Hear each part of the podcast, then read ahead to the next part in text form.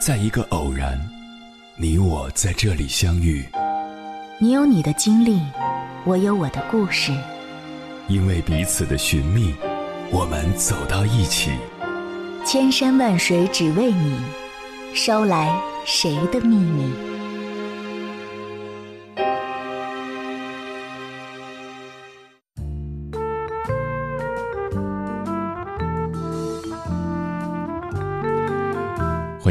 各位夜行者，这里是正在直播的中国交通广播心灵夜话栏目《千山万水只为你》，深夜不孤单，我是迎波，我要以黑夜为翅膀，带你在电波中自在飞翔。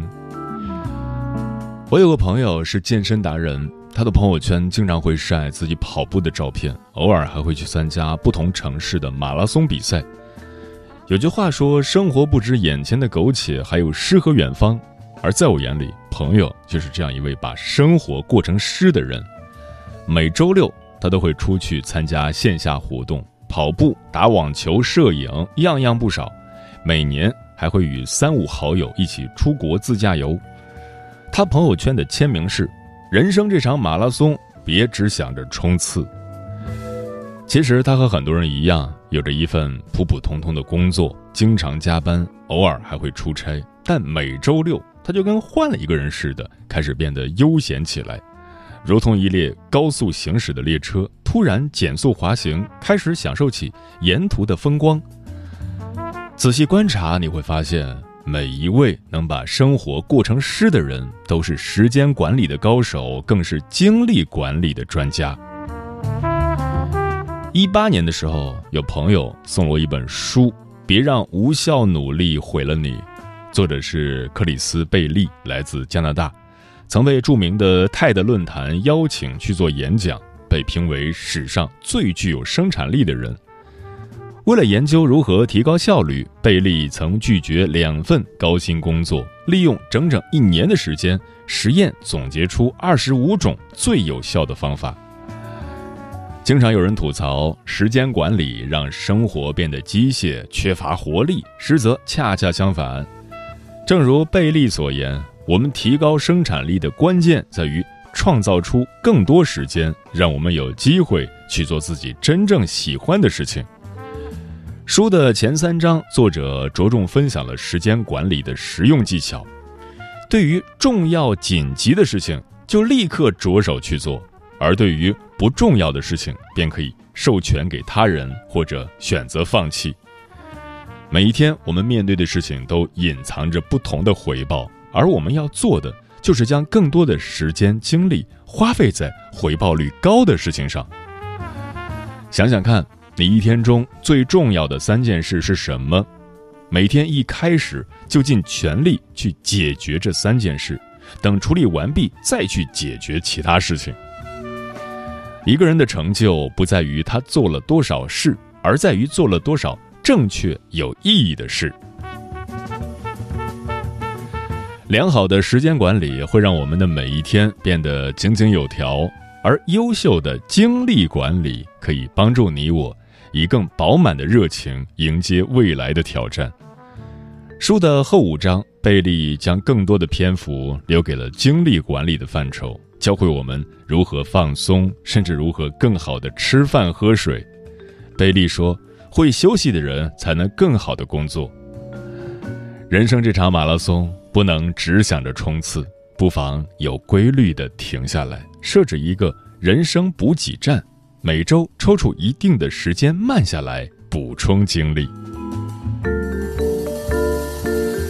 接下来，千山万水只为你，跟朋友们分享的文章选自国馆，名字叫《比不努力更可怕的是无效努力》。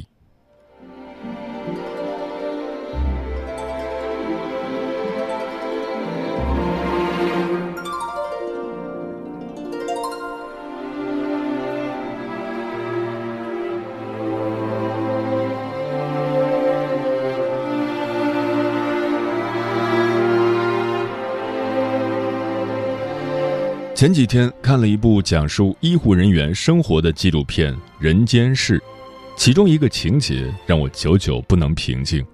担架员徐小明是三甲医院里的老员工，日常工作是把患者抬上救护车送往医院。由于每天工作强度很大，徐小明常常干得筋疲力尽。对这份重复而辛苦的工作，徐小明感到并不满足。身边的朋友一个个升职加薪，有的还创业当了老板。徐小明有时也会考虑是否应该换个工作，但母亲对他说：“别想那么多花花肠子，踏实努力干下去吧。你只要做好这一件事，以后什么事都难不倒你了。”潜移默化中，徐小明理解了母亲的良苦用心。每天加倍努力工作，坚信这份经历会对以后的赚钱致富有帮助。事实上，在医疗系统里，担架员并不属于专业技术人员职称系列，与临床医生相比，担架员业务极其单一，上升空间几乎为零。即使徐小明再怎么努力，工作再一丝不苟，也无法改变现状。他的努力对个人成长是无效的。生活中，像徐小明这样的人有很多，他们受到毒鸡汤熏陶，坚信努力就能致富，却不愿意停下来思考，最终拼死拼活，消耗的只有健康和精力。努力是达成目标的必要前提，但并不是说只要努力就能达成目标。不恰当的努力，就好比向着错误的方向用力，越努力只会死得越快。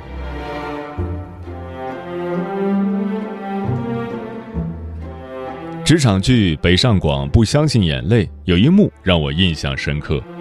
ABA 公司的陈其雄在一次华东大区经理的竞选上遗憾落败，他找到领导哭诉：“我在公司整整十二年了，没日没夜，天天加班，周末去拜访客户，没有功劳也有苦劳吧？我这么努力，难道你们都没有看在眼里吗？还只给我一个小小的主管？”领导冷眼对他说。你的工资不是按努力来算的，你的努力更加不是公司给你升职的理由。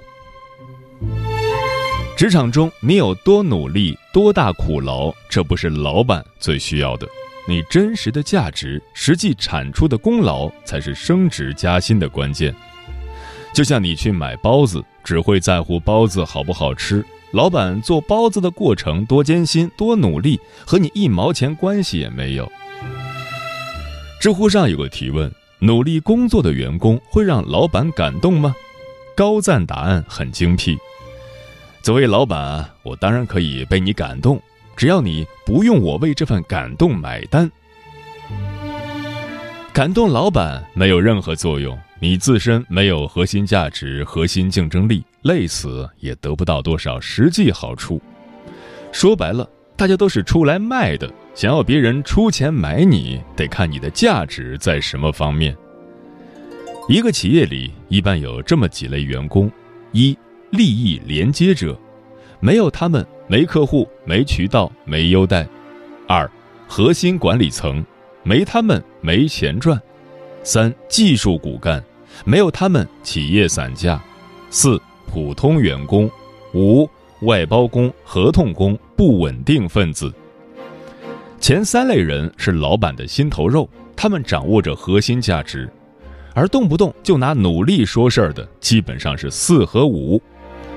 当没有什么可以出卖时，就出卖努力吧。老板做生意是为了挣钱，为了追求利益最大化。作为员工，远离核心价值的努力是无效的，它是一件没有门槛的事情，即使用再多的力气，也无法让你再上一个台阶。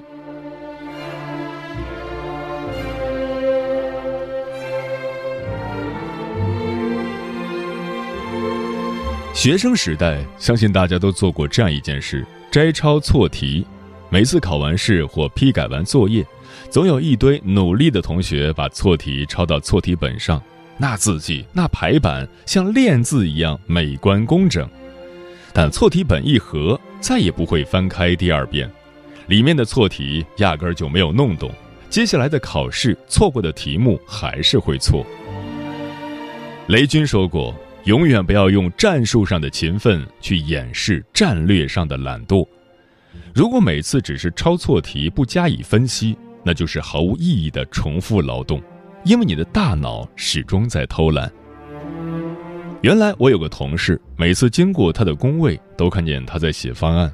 我问他，公司最近接了很多项目吗？他头也不抬，敲着键盘说：“哪有很多项目啊？就这一个方案，老板不满意，已经改第五遍了，烦死了。”我又问，他哪里不满意呢？他很郁闷。就说东西不是他想要的，自己也不说清楚，就会叫我改。我很纳闷儿，那你可以先花点时间沟通啊。他疲惫地说：“哪有时间？每次要的都那么急，马上写都不一定能写完呢。”那天晚上，他加班到了凌晨三点，但方案最终还是没有通过。可以说，他每天的努力都是白白浪费的。这就是重复劳动的最大特征：反复做对结果没有实质影响的事情。爱因斯坦讲过一个故事：如果给我一个小时去解答一道决定我生死的问题，我会先花五十五分钟弄清楚这道题到底在问什么。一旦清楚了他到底在问什么，剩下的五分钟足够解答这个问题。远离核心问题。即使付出再多的时间，也只是徒劳无功。只有在最高效的环节中用力，才能取得事半功倍的效果。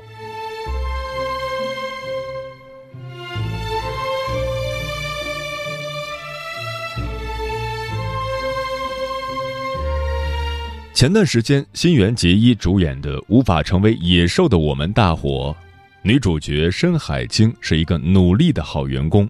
早上总是第一个到公司泡咖啡、买早饭、做保洁。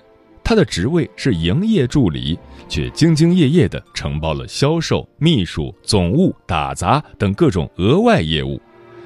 虽然早已不是职场新人，深海晶却秉承着吃苦耐劳的精神，忍受苛刻老板的无理要求，主动将同事的责任揽在自己身上。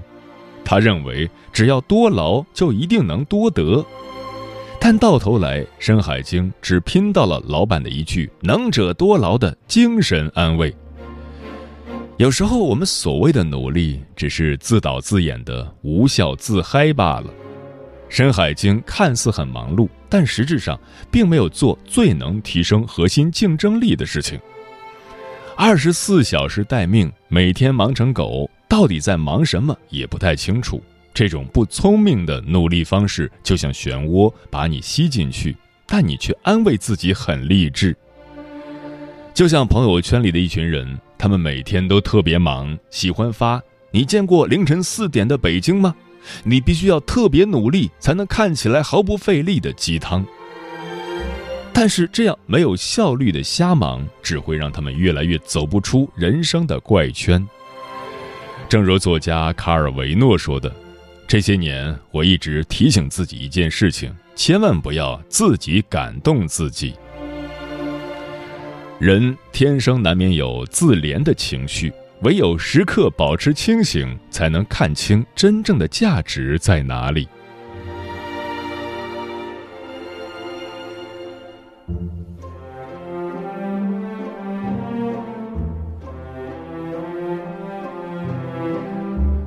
有人说，这个世界是懒人创造的，而不是努力的人创造的。人们不想走楼梯，于是发明了电梯；人们懒得走路，于是发明了汽车、火车和飞机。做的更少，但效率更高。所以，要想达成自己的目标，首先不应该是瞎忙一通，而是要思考用什么偷懒的方法才能将自己的成果最大化。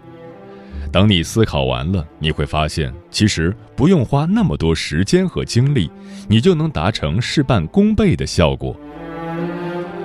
在这里提供三点建议：一、建立时间价值思维。某网友在回顾自己的北漂经历时，追悔莫及。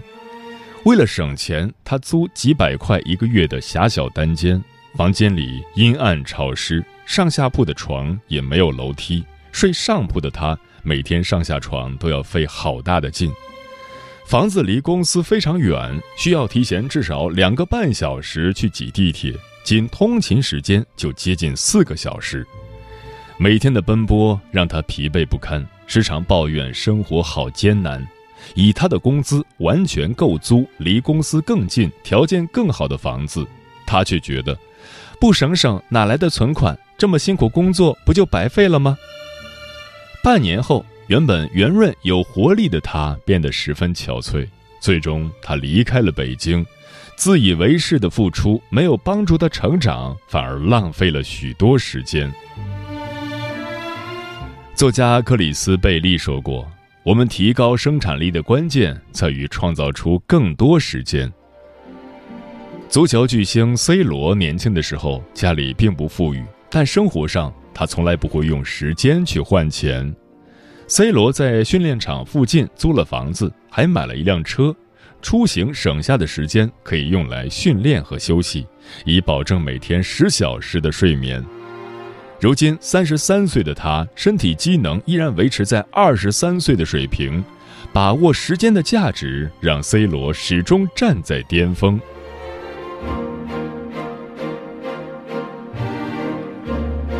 二，多做无用的事情。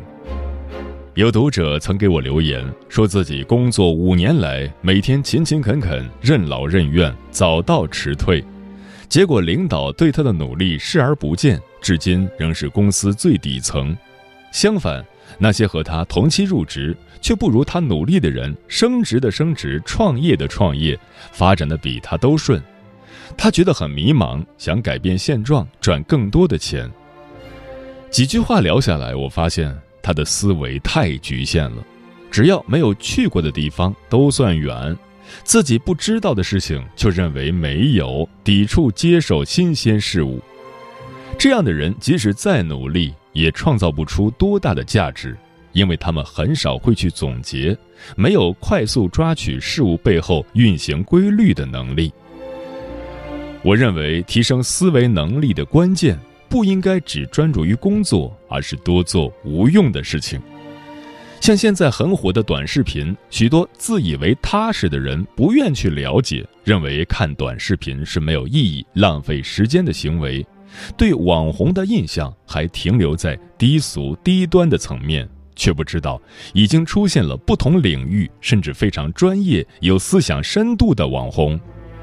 你不做这些看似无用的事，直接否定它，就相当于断绝了自己对新事物的参与度。人是环境的产物，如果见识一直活在过去，就算再努力思考，也没有办法提升思维广度。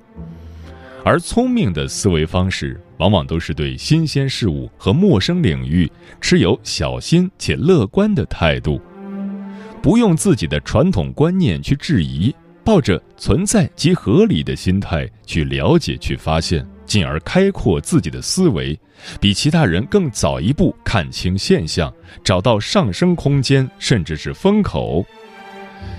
像罗振宇，当大家都在质疑视频平台野蛮生长的时候，他早已经在好几家不同领域的平台做知识付费了。单就映客一个平台，就收获了二十六万粉丝和四十多万硬票。如今，罗振宇也算是知识付费行业的领军人物了。聪明的人一般赚钱都不会太辛苦，太辛苦的人一般都赚不到钱。不要总觉得勤有功，戏无益，多关注了解看似不务正业的事情，有益于提升思维，寻找职业出路。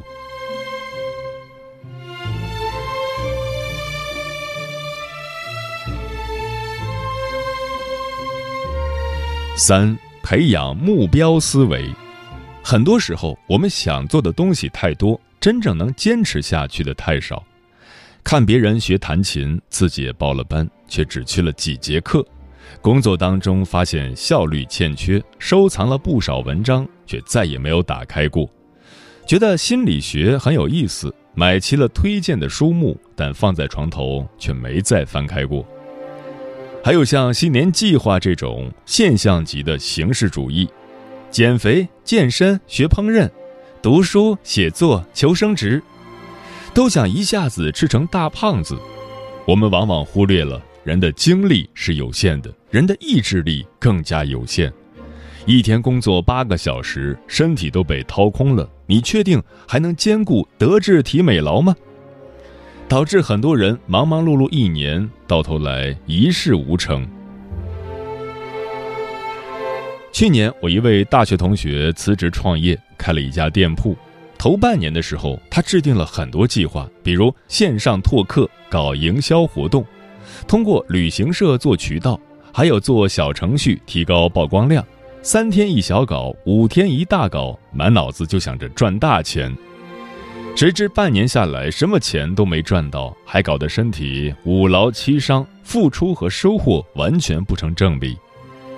其实一年时间并没有想象中那么耐用。只需要制定一个目标进行专项突破，至于其他方面，则可看情况推进。这就需要我们做出筛选，把真正有价值、能够坚持的内容找出来。比如，新的一年要涨薪百分之三十，这就是唯一目标。然后思考涨薪需要提升哪些技能，或是人脉拓展，通过拆解过程逐个突破，一一来解决。而不是一下子定多个目标，断断续续的做，然后放弃。目标是否明确，是成功与否的分水岭。真正的进步是水到渠成、厚积薄发的阶段式精进。有了目标思维，习惯一旦养成，就会带着你轻松往前走。